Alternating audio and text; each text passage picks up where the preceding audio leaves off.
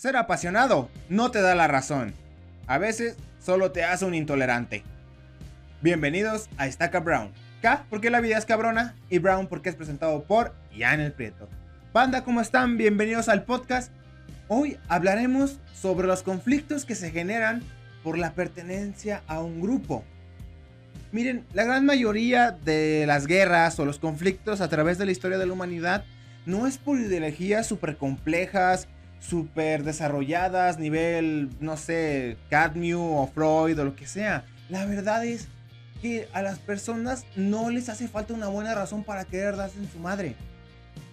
Sencillamente, las guerras entre países es como de yo quiero poder, quiero recursos, quiero territorio, quiero tener más, más y más. Y por eso voy a ir con otras personas y les voy a arruinar la vida y voy a pues ocasionar un conflicto. Pero esos no son los conflictos que son los más interesantes o los de los que vamos a hablar aquí. Porque quiero hablar de ese punto. De que en realidad no necesitamos una buena razón para desearle la muerte a alguien, para querer golpearlo, para insultarlo. Solamente necesitamos ser parte de algo. Y no necesariamente de un país. A veces una simple ideología nos basta. Una simple idea que seguir. Miren, hoy en día el Internet nos ha unido a todo el mundo. Gracias a la globalización, el Internet ha llegado a casi todas partes del mundo y te puedes comunicar con todo tipo de personas a cualquier hora. Y es como de, wow, el mundo se te abre. Pero también pasa que te abrumas. Tanta libertad, todo ese espacio de ver cómo el mundo es más grande de lo que tú pensabas y cada vez que aprendes algo te sientes más ignorante porque hay muchas más cosas que descubrir y lo que pasa es que te terminas refugiando en algo. Y hoy en día hay muchísimas formas de refugiarte en algo. Por ejemplo, el conflicto es los veganos. Y no los veganos en sí, sino que me refiero a la idea en sí misma, la cual es bastante buena, que es no consumir productos de origen animal. O sea, no consumirlos ni comiéndolos, ni tampoco como playeras que estén hechas de pieles o incluso papel de baño que pues está hecho con mantequilla y yo no sé por qué está hecho con mantequilla, porque siento que resbala y te va a dejar el fundillo bien resbaloso. Y pues no te va a limpiar, porque pues para limpiar tiene que raspar, según un tío mío, y yo le creo a ese güey, pero bueno. X. Al fin y al cabo es que los veganos no quieren pues que se abuse de los animales, ya no quieren que los animales sean explotados por los seres humanos la idea en sí es buena, porque la verdad es que si abusamos y por algo se han estado extinguiendo tantas razas de animales últimamente.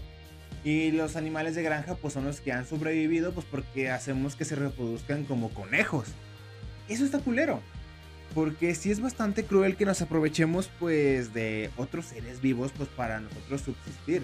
Y ni siquiera es como que estemos dentro de la cadena alimenticia y del ciclo de la vida y del ciclo natural de las cosas porque nosotros lo rompimos lo rompimos porque nosotros ni siquiera deberíamos de estar en la cabeza y deberíamos estar pues en una de las partes más bajas porque somos pues inútiles sin herramientas, pero bueno, me estoy riendo por las ramas. El asunto aquí es que los veganos tienen una idea bastante buena que es no explotar a los animales. Ellos quieren que cero, que no se utilice nada de los animales en beneficio de las personas. ¿Qué es lo que pasa? El mayor conflicto surge a la hora de la comida. Las comidas veganas pues son muy diferentes porque no utilizan leche tampoco, no utilizan huevos, no utilizan ningún derivado de animales. Y pues la neta, la gran mayoría de las personas en el mundo aún consumimos carne pues habitualmente. Es parte de nuestra dieta, es parte pues incluso de las carnitas asadas para reunirnos y sencillamente andar pisteando y comiendo carne. Eso es. Aquí pasa que a veces los veganos tienen un sentimiento de superioridad bastante marcado. ¿Por qué? Porque sienten que están haciéndole un bien al mundo.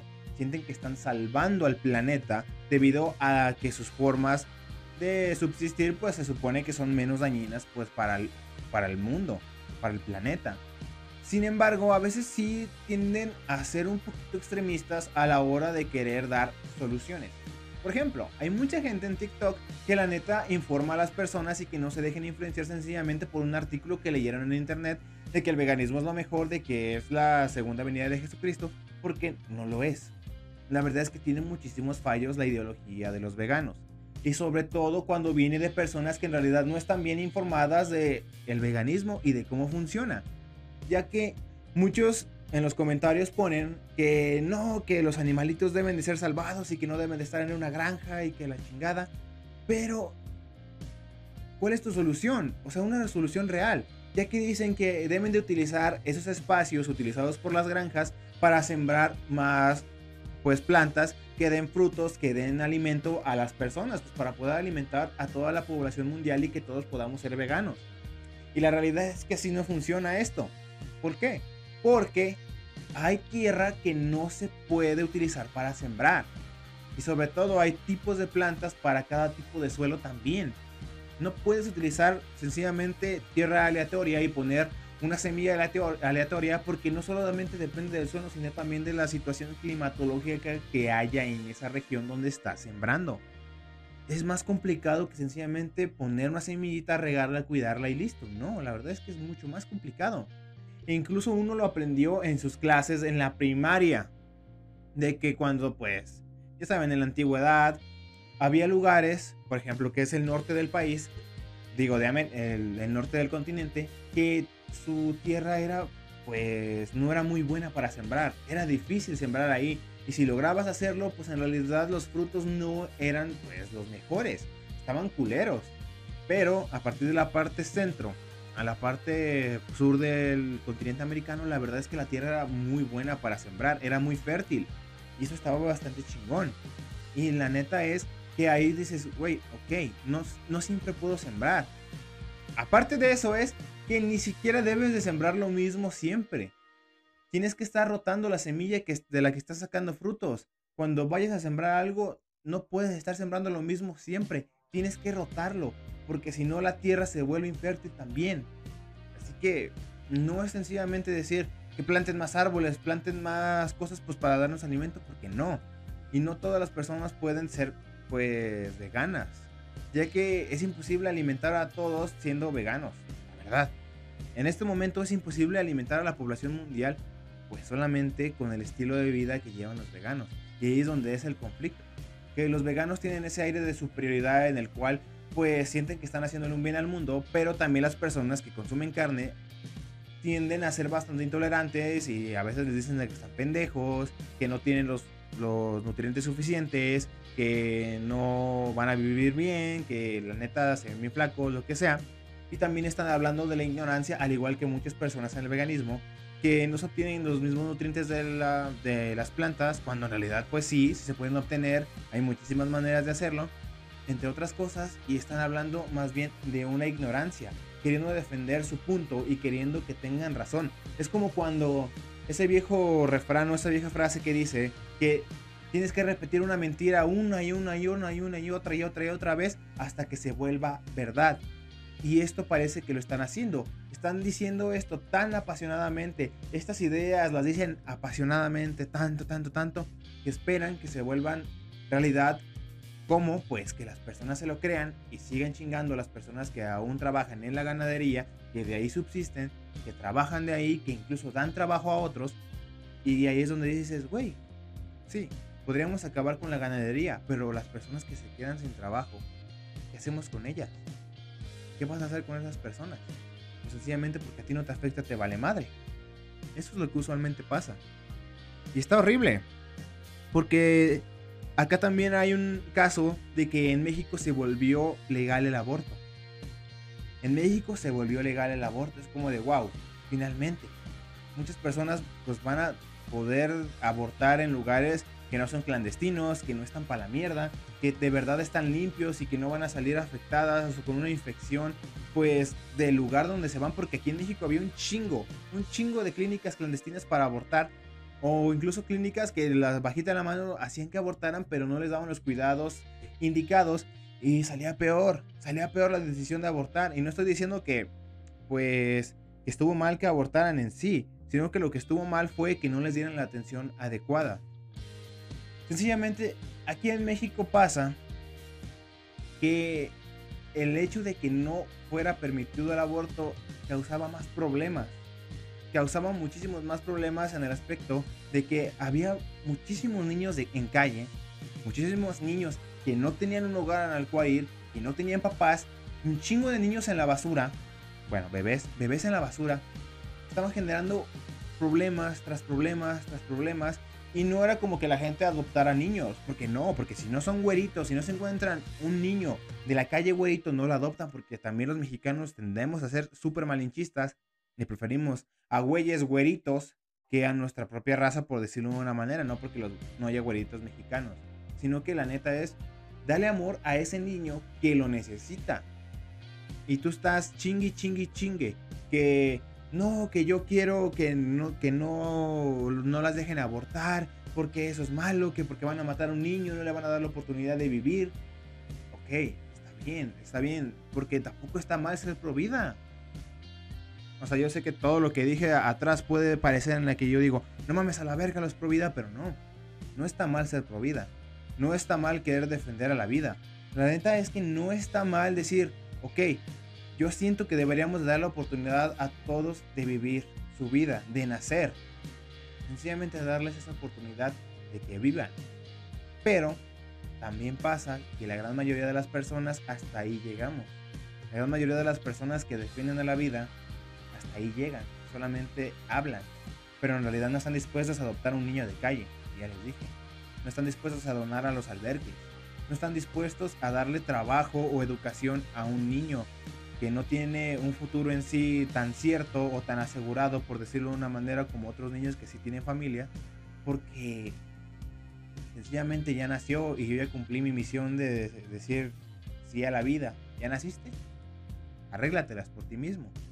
Es como de, güey, estás generando un problema. Estás generando, pues, más niños que sean abusados, más niños que la neta viven en condiciones horribles en los albergues. Y no solo eso, estás arruinando la vida a lo mejor a una niña de, que te gusta? 14, 15 años, que en realidad no sabe qué pedo. Que en realidad no tiene una noción de qué es cuidar una vida. De que ella en realidad no sabe ni cuidarse a sí misma porque fue tan pendeja para incluso embarazarse por una simple calentura. Eh, y es más, a las muchachas las cuales las violaban a veces hasta en eso tenían pedos de que deberían dejar al niño nacer, que porque qué culpa tiene el niño. Gente, la neta es que a veces los niños nacían, sí nacían, pero la muchacha quedó tan traumada de ese episodio porque es un episodio traumático. E incluso para personas muchísimo, pues, que están muy jóvenes, que son como de mi edad o un poquito más, que son un poquito más jóvenes, quedan bien traumadas. Y a veces el niño se parece a su agresor, se parece a la persona que las violó, que incluso les podríamos decir que les robó la vida porque ahora ya no pueden vivir su vida normal porque tienen que cuidar una vida que en realidad ellas no quisieron procrear en primer lugar. ¿Verdad que está complicado? ¿Verdad que no solamente es decir, sí, arriba la vida, la chingada? No, porque no solamente estás afectando la vida del niño en sí, sino que estás afectando vidas de otras personas. Hay efectos colaterales, hay muchísimos efectos colaterales. Y pues tampoco decir que el aborto es la solución pues más buena, pues no. La neta, qué culero, mm, pues no darle la oportunidad a ese embrión, la chingada, de que se convierta en una persona. La neta está culero también. Pero si va a llegar al punto en el cual va a vivir una vida súper miserable, una vida a la cual neta nadie quisiera vivir, que nadie nos imaginamos qué tan difícil puede llegar a ser, ¿de verdad quieres que un niño sufra todo eso? Que incluso llegue a tener un futuro horrible, que caiga en vicios, que caiga en lugares pues de mala muerte porque sencillamente no tiene otro lugar a donde ir y porque tú no estás dispuesto a ayudarlo tampoco. Porque tú solamente estabas dispuesto a decir arriba la vida y ya. La neta es que hay que tener tantita madre y decir, ok, a lo mejor, a lo mejor las personas tienen razón en no sencillamente dejarse llevar por ideologías, y no estoy diciendo solamente como de la religión y lo que sea, porque ya el simple hecho de interrumpir, pues interrumpir el embarazo ya es feo. Porque también cuando interrumpes el embarazo hay consecuencias para la persona que pues abortó. Usualmente las mujeres salen bien adoloridas, a veces llegan a tener problemas pues en su aparato reproductor, entre otras partes. Y es como de, tampoco la decisión es fácil prácticamente estás matando a una personita. Y eso es lo horrible. Pero puedes causar un problema muchísimo mayor si también esa persona viene al mundo. Porque a lo mejor esa persona ni siquiera está dispuesta a cuidar de eso que procreó. Tal vez e incluso lo va a tratar mal porque se parece a su agresor. Tal vez incluso intente matarlo por, por, la, por la depresión postparto. Hay muchísimos factores. Y es donde entra el conflicto. ¿No está mal ser pro vida? No, no está mal. La neta no está mal serlo. Pero tampoco está mal pues ser pro aborto y de ahorrarse muchos problemas. Pero tampoco está mal defender la vida. Pero también debes de tener madre y de decir, si yo defiendo la vida, pues la vida no es solamente de, de cuando nace el parto y de que no se interrumpe la chingada. No, la vida sigue sigue y sigue. Y si de verdad estás a favor de la vida, mínimo da una vida de calidad. Y acá, pues también, si vas a abortar, piénsalo muy, muy, muy bien, porque también te puede traer muchísimas consecuencias. Entonces, es un pleito de nunca acabar. Es un pleito de, sí está bien interrumpir el embarazo, pero en estos casos, pero en estos casos, ¿no? Entonces ya, no pongan condicionantes. Gente, hay muchísimos estados en Estados Unidos donde es legal la pena de muerte. Y no es que maten personas todos los días. No es que maten arreos todos los días. La neta, es algo raro. Porque también ellos dicen que necesidad de matar a una persona. Y tal vez de primero los abortos van a, van a dispararse en México. Pero después va a bajar y se va a estabilizar.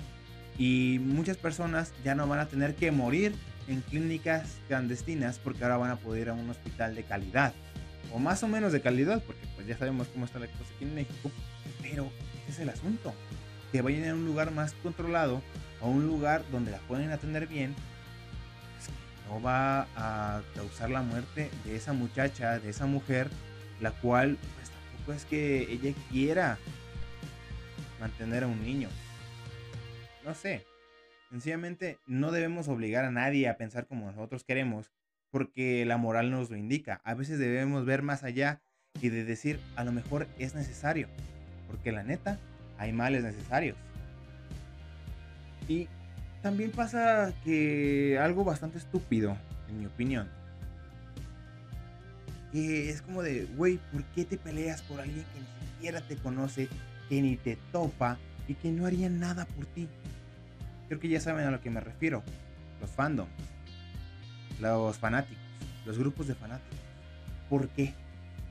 ¿Por qué harías todo por ese güey que la chingada, que ese güey está bien guapo, que ese güey canta bien chido, que ese güey tal, que ese güey tal, que esa güey tal.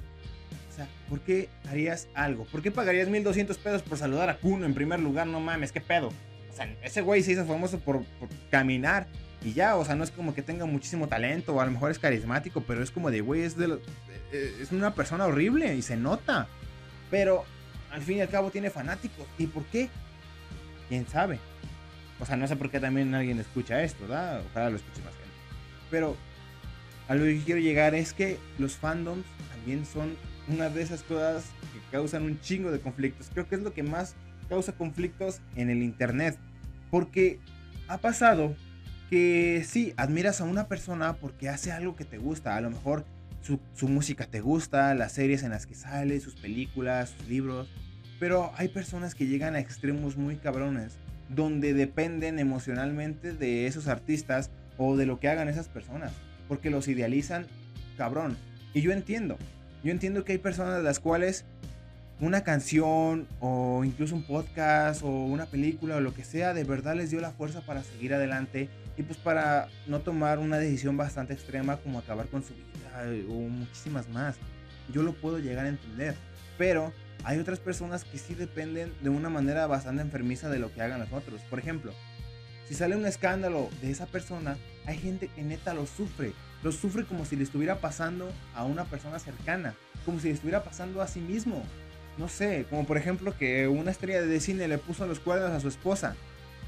Y este hombre o mujer, lo que ustedes quieran, dice, no manches, se me cayó un ídolo. Y lo sufren, pero no lo sufren así de broma o como de decepción de no manches, pues qué mal pedo por el hecho de lo que hizo. No.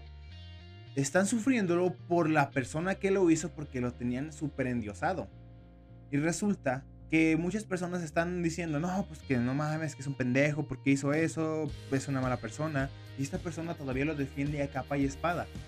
Mira, menta madres, dice cosas, todo lo que ya les dije al inicio de este episodio, esa persona lo hace porque quiere defender a ese artista que le trae felicidad, del cual depende emocionalmente para estar bien. Eso está horrible.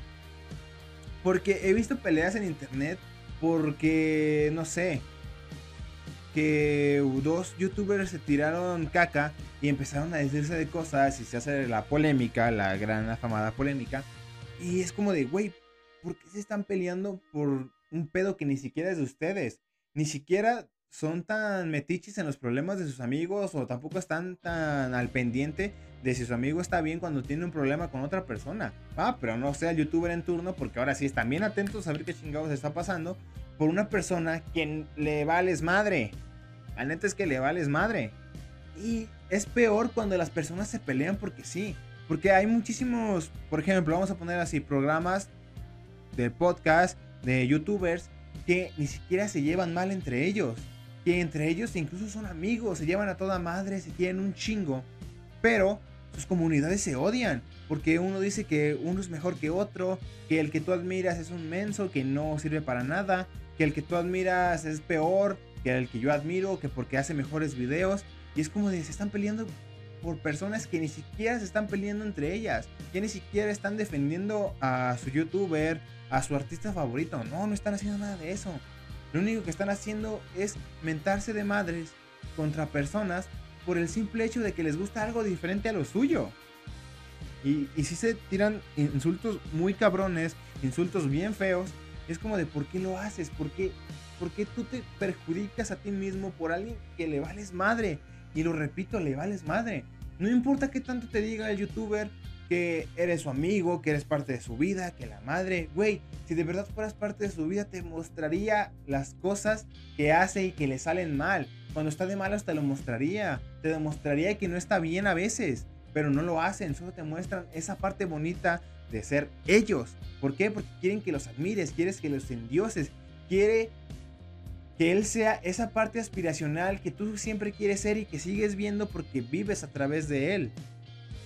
Pero por más que te digan, no, que yo los amo y la chingada, la verdad es que le vales madre, le vales, le vales, neta.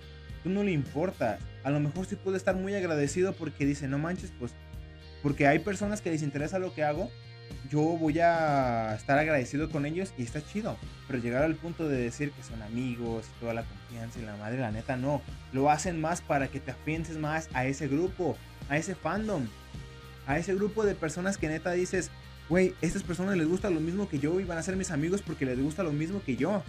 Y no es que les guste lo mismo que tú, en todos los aspectos, solamente es esa parte que los une y eso hace que tengan un vínculo tan grande muchas veces esos grupos de fandoms, de fans, que neta, neta, neta, neta, llegan a hacer cosas terribles, a tirarle mierda a otros creadores de contenido, a tirarle mierda en sus redes sociales, a actores, músicos, a incluso reportarle las cuentas, acusar de crímenes a otros, a otros, a otros creadores y artistas. Y es como de, güey, ¿qué chingado les pasa? ¿Por qué hacen eso? ¿Por qué parecen una secta? ¿Por qué se dejan dirigir por una persona a la cual no le importas? Literalmente, estos fandoms parecen sectas en las cuales siguen a su líder, no importa lo que diga, ellos son fieles. Y eso es lo feo, porque ese sentido de pertenencia hace que tengas conflictos por otras personas por la peor razón del mundo, por alguien a quien no le importas. Y es como el vivo reflejo de lo que pasa en las guerras. ¿Por qué? Porque las personas que provocan las guerras son las de traje, pero las que lo sufren son las personas normales. Y eso es como de, güey, ¿por qué? ¿Por qué tiene que ser así? Pues si tienen un pedo las personas de traje, pues rompanse la madre ustedes. ¿Por qué tienen que sacrificar a millones de personas? Y en este caso, es ese güey el cual no tiene pedo con ningún youtuber, con ningún artista, con ningún cantante, con ningún lo que sea, pero su fandom sí tiene pedo con el fandom de ese otro güey. Entonces ahí se nota que la neta, ser apasionado no hace que tengas razón, no hace que, que lo que hagas está bien. A veces, sencillamente, tener pasión por algo te hace alguien intolerante. Entonces hay que saber la diferencia. Aquí es donde nos damos cuenta que el ser humano no necesita una buena razón para querer matarse. Es que sencillamente nos gusta hacerlo. Y bueno, gente, eso fue todo por el episodio de esta semana. Espero que les haya gustado mucho. Si de verdad les gustó, por favor, suscríbanse al canal, denle like, compártanlo y díganme qué opinan de todo esto, de cómo nos peleamos las personas por pendejadas. Y si están escuchando esto por Spotify, por favor síganme para más contenido como este. Síganme en mis demás redes sociales, síganme en Facebook porque ahí subo clips. Síganme también en Instagram para que me suban el ego. Y también síganme en TikTok, ¿por qué no? Así que esto fue Stacka Brown y yo soy en el Prieto. Adiós, banda. Y no se peleen por pendejadas.